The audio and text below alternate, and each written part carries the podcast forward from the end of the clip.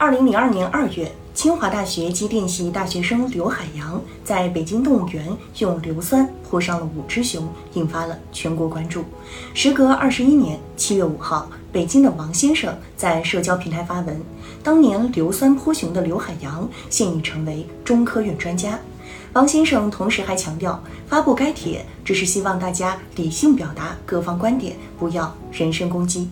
当年因硫酸泼熊被清华大学处以留校察看的刘海洋成为中科院专家，这应该是一个好消息，表明其虽然受到处分，但却改过自新，在学业和事业上取得成就，成为对社会有贡献的人。这正是大学校规对学生进行惩戒处罚的意义所在。对犯错学生的处罚不能一棍子打死，而要治病救人。但有人质疑，刘海洋根本就没有受到硫酸泼熊事件影响，因为他在这一事件后的求学路十分顺利，进而怀疑是清华的特殊身份保护了他。不得不说，这是另一种学历成见，认为名校学生出事会受到学历身份保护，被网开一面。这种看法除了煽动对立情绪、否定法律面前人人平等外，并没有多大实际意义。在一个健康的法治社会里，社会对犯错的学生应该给予一定的包容，不能一犯错就全部否定。从媒体报道的信息看，刘海洋当年因硫酸泼熊被清华大学给予留校察看处分，但只要他在留校察看期间表现良好，顺利完成学业，还是可按规定授予学位。因此，这不会影响到他读研深造。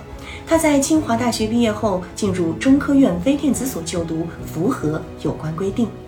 也有人对他的学业没有受到影响而感到不公平。觉得似乎只有学业受到影响，才能让他记住教训，这是需要理性思考的。接受高等教育是学生的基本权利。学生如果严重违反校纪校规被开除，也只是短暂剥夺其接受高等教育的权利。离开校园后，他还可以继续参加高考，填报高考志愿，进入大学学习。也就是说，如果当年刘海洋被追究刑责，他也可以在刑满释放后继续进行大学深造。如果大学实行学分制，且学校之间学分互认，他还可以免修相应的学分。刘海洋当年由于有悔罪表现，被免予刑事处罚，学校也保留了其学籍，只是给予留校察看处分。对于这一处分，当时社会舆论也是认可的。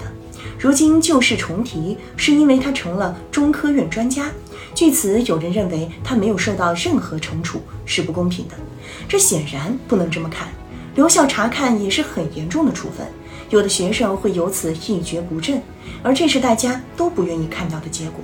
因为处罚的根本目的大多是为了治病救人，而不是就此毁掉一个人。从治病救人角度看，当初对刘海洋的处罚是恰当的。因为达到了教育他，让他成为一个对社会有用的人的目的。值得注意的是，近期围绕清华大学出现了一些非理性的攻击，有的甚至为黑而黑。刘海洋成为中科院专家的消息在这个时候出现，也可能与此有关。好事者或想以此说明清华并不重视立德树人，纵容硫酸泼熊者，但这显然是对立德树人的狭隘理解。立德树人也包括教育犯错的学生重新做人。当然，此事也启示我们，大学进行任何学生处罚都应经得起历史的检验。学校在处理涉嫌违纪违规的学生时，要坚持依法治教，该给什么处罚就给什么处罚，不要受社会舆论的影响，要依法治理，而不是舆情治理。